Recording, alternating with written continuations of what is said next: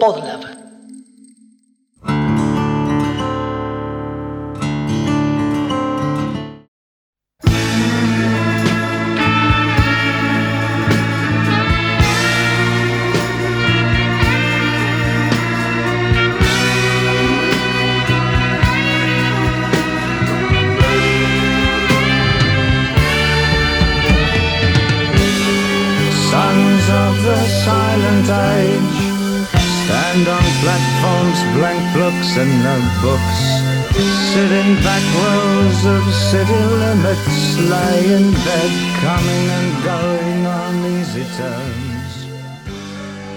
Hablar luego de mucho silencio está bien.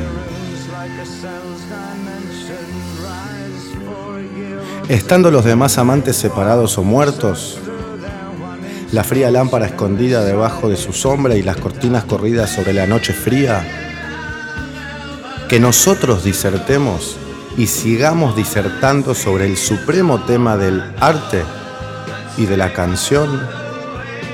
La decrepitud del cuerpo es sabiduría. De jóvenes nos amamos y no lo sabíamos. William Butler Yeats.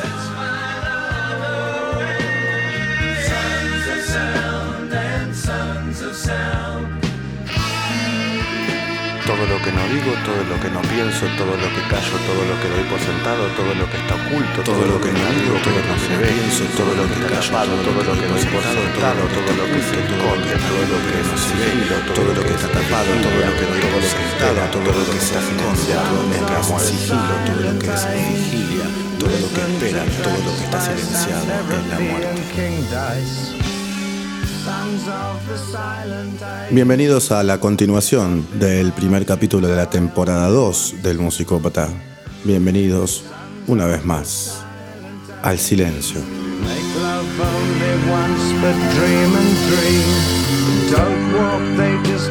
Sons of the Silent Age, hijos de la era del silencio. Es este tema de Bowie. No podemos estar más lejos de eso si vivimos en una ciudad. Porque en las ciudades, en los tiempos modernos, somos hijos de la era del ruido, de la sobreexposición del sonido y de la información. Para poder procesar la información y así crecer, como personas y musicalmente lo que necesitamos es siempre visual y a nivel oído un poquito más de silencio.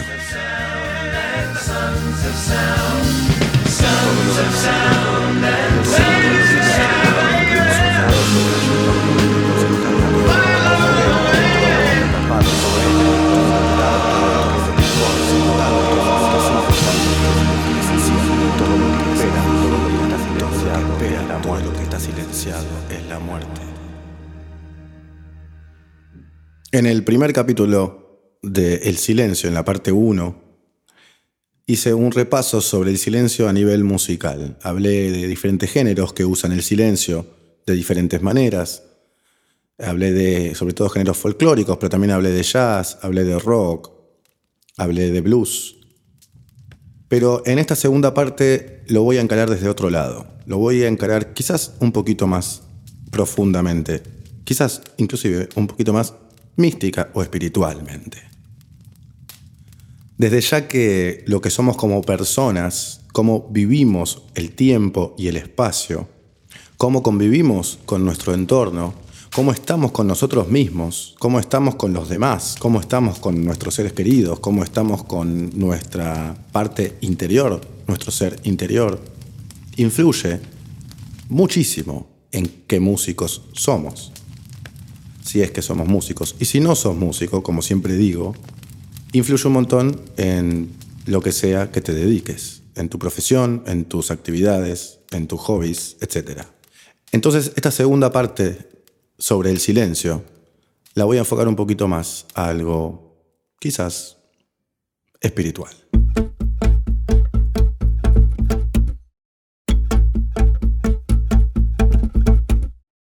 Todo el mundo intentando venderte algo, intentando comprarte, queriendo meterte en su melodrama, su karma, su cama. Me quedé hablando de Occidente y Oriente en el capítulo anterior, o en la primera parte de este capítulo.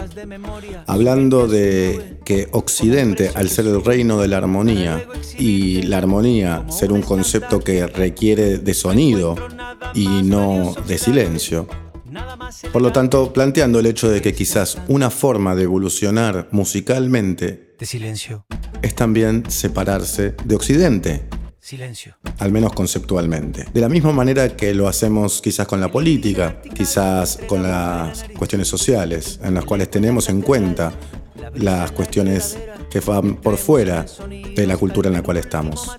Con tanta gente que recurre a otras religiones, acá en Argentina hay mucha gente que practica hinduismo, y no estoy hablando de gente que venga de, de India, o lo mismo con el budismo, o no importa, con cuestiones que no son el catolicismo, que es lo que espiritualmente está, digamos, instaurado, pero que sí son cuestiones espirituales.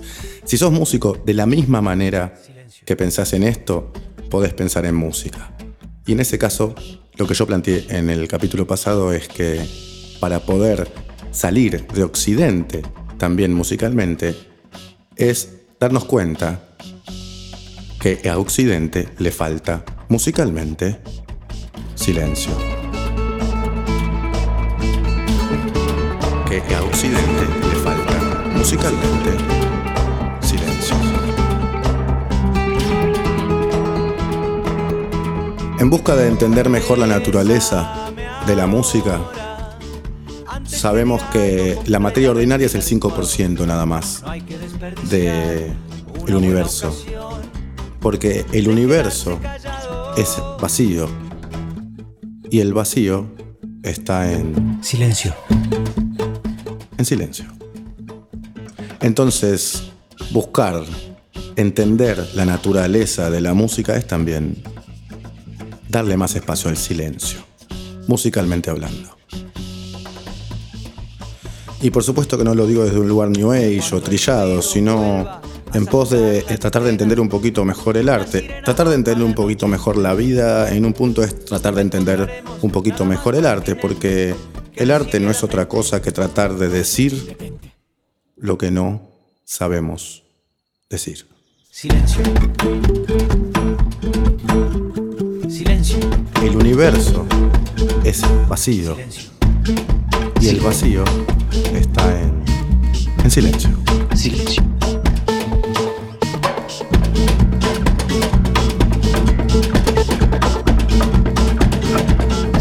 El arte no es otra cosa que tratar de decir lo que no sabemos decir.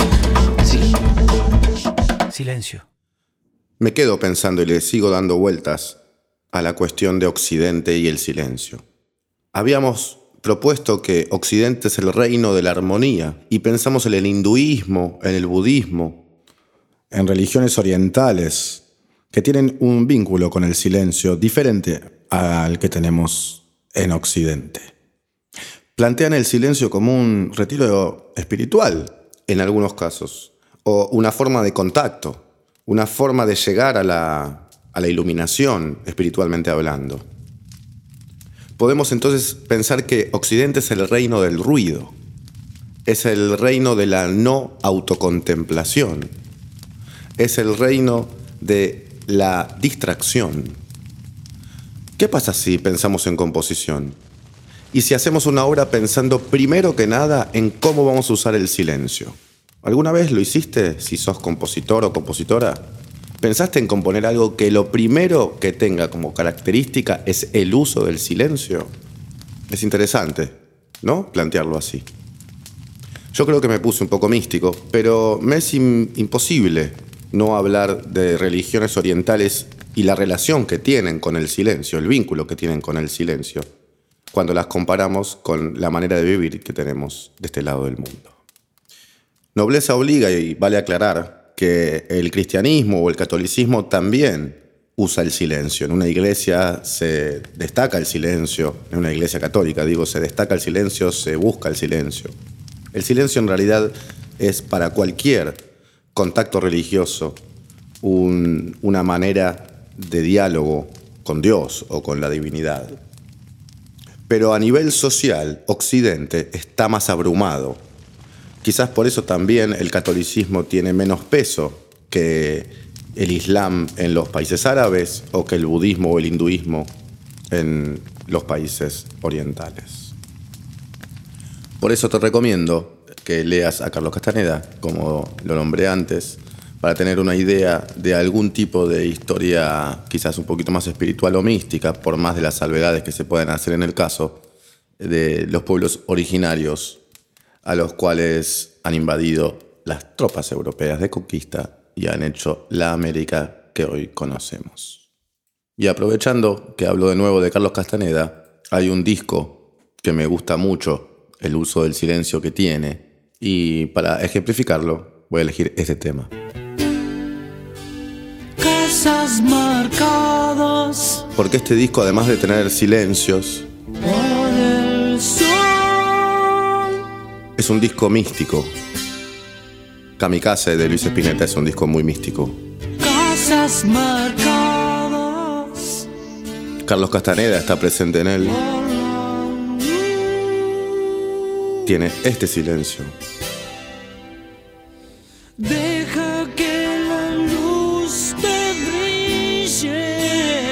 Esa frase es una frase mística. Deja que la luz te brille. religiosa. Y el sonido de este disco es espacial. Y está este silencio. A mi entender, la profundidad de este estribillo tiene como factor principal el silencio que hay antes de que entre el mismo estribillo. Y en toda la parte que viene ahora, el silencio es un factor imprescindible para que funcione. El silencio, la música y cierto misticismo también. Quizás podemos debatir si esto es silencio, quizás no es silencio, sino quizás poca intensidad. No confundir con poco volumen, pero sí poca intensidad. Entonces no es silencio. Puede ser. Pero sea como fuera, igual, en la música con poca intensidad, el silencio se asoma. El silencio se esconde, el silencio se hace presente, quizás clandestinamente, pero está. Ir bajando de intensidad en la música es ir haciéndonos creer que llamamos al silencio. Es usar al menos el porcentaje de silencio que hay en la poca intensidad sonora para una idea musical. Quizás es dejar un poco de vacío. O quizás es tener un discurso, hacer música, pero sabiendo que el silencio está presente y poniéndolo en evidencia, aunque no dejemos técnicamente de tocar. El punto sigue siendo que el silencio nos profundiza a nivel espiritual y musical. El punto es que saber usar el silencio, saber estar en paz con nosotros mismos, con nuestro propio silencio, es un paso importantísimo para poder escuchar mejor música o ser mejores músicos.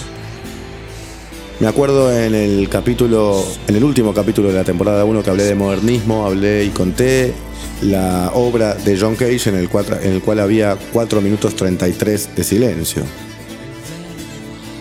Y la propuesta de John Cage. Si querés, podés escuchar de vuelta ese capítulo para poder entender por qué él hizo esa obra.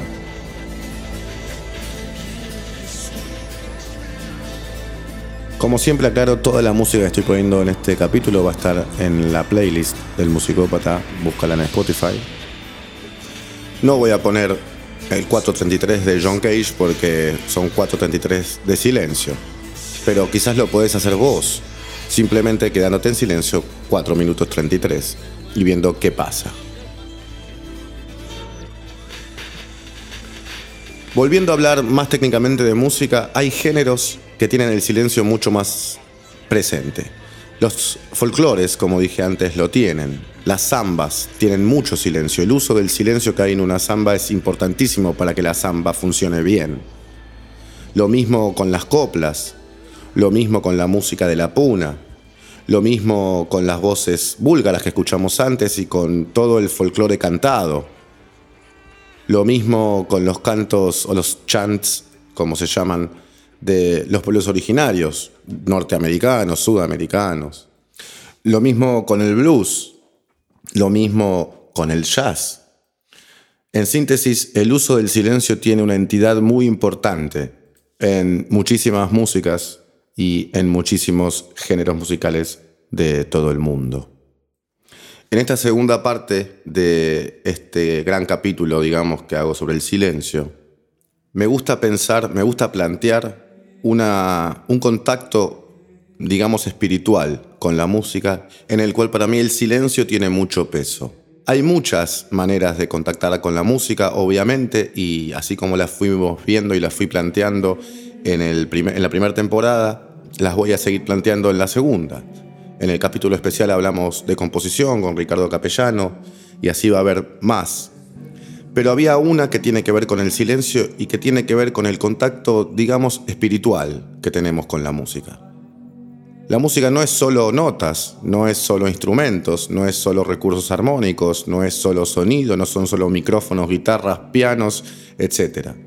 La música también es una cuestión profunda de contacto con uno mismo en un punto sin querer sonar New Age, como dije antes, sin querer llevar este discurso a un lugar trillado y quizás un poco obvio, lo planteo con seriedad, como un factor musical.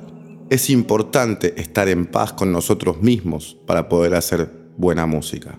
Es importante estar tranquilos, es importante poder estar en silencio con nosotros mismos para poder hacer buena música. Las ideas nos vienen cuando estamos en silencio.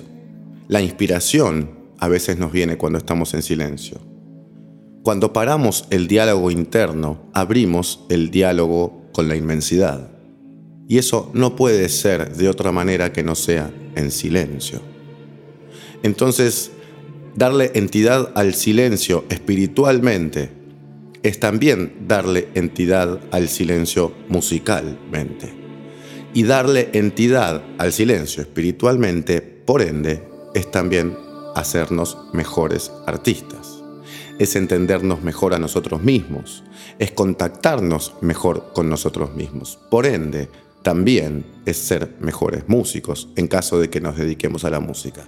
Y en caso de que no nos dediquemos a la música, el silencio es un espacio mucho más predispuesto a poder contactarse con la música que un músico nos está dando en caso de que nosotros solo seamos entusiastas o escuchas de música y no músicos.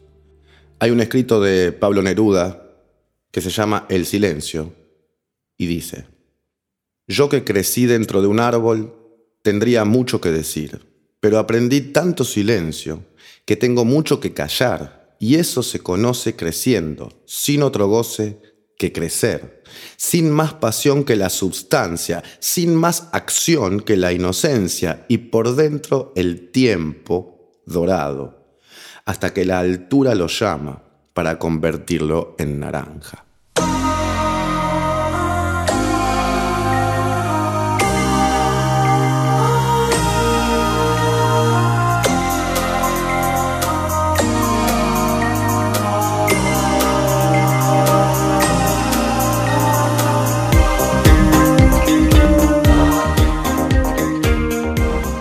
Me gusta que Neruda haya terminado hablando de una fruta, porque habla de la naturaleza, y el silencio es el lenguaje de la naturaleza.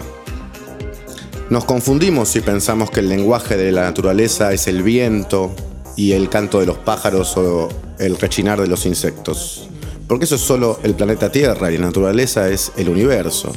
El lenguaje de la naturaleza es el silencio. Fuera del planeta Tierra, en el cosmos, fuera de los planetas, que son un muy pequeño porcentaje de la materia y del espacio literalmente hablando, reina inexorablemente el silencio. Entonces es solo el silencio el lenguaje que tiene el cosmos. Es solo el silencio su idioma. Es solo el silencio lo que nos envuelve cuando cerramos los ojos y navegamos imaginariamente entre estrellas, planetas y nebulosas.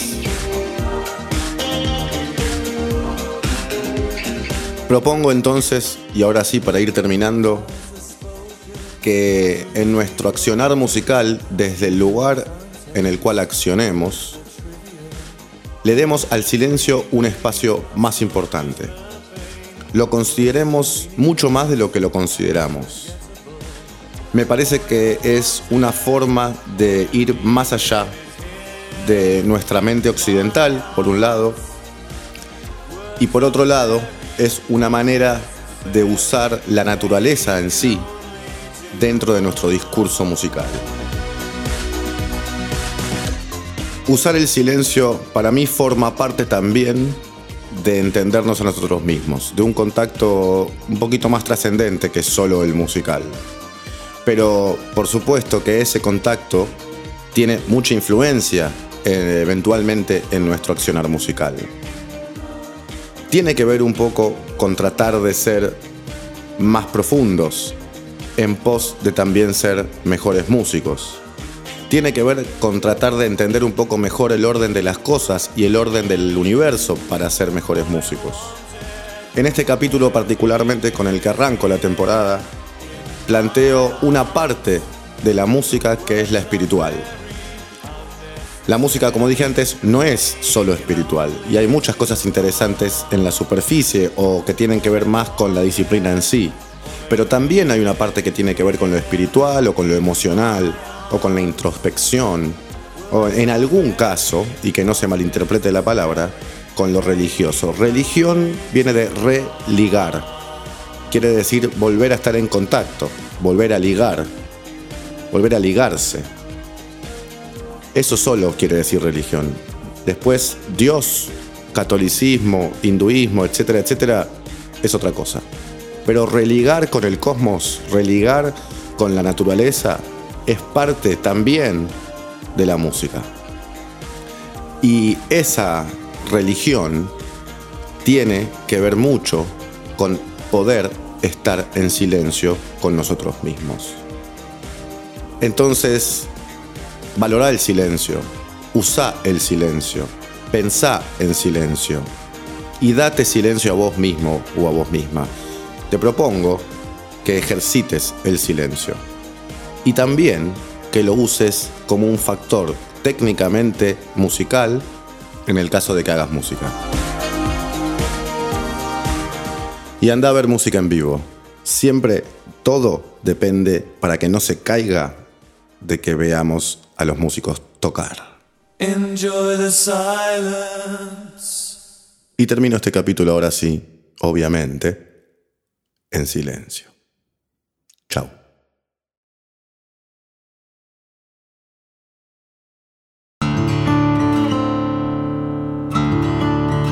El Musicópata es un podcast conducido y producido por Rafael Varela en coproducción con Podlab. ¿Te gustó lo que escuchaste? Entonces te invito a charlar sobre este y otros temas en mis redes. Me encontrás como arroba Raf Varela con dos Fs en Instagram. Y si te gustan los podcasts, te recomiendo que sigas arroba Podlab Media. Ahí vas a poder entrar y enterarte de las novedades de este y de muchos otros podcasts.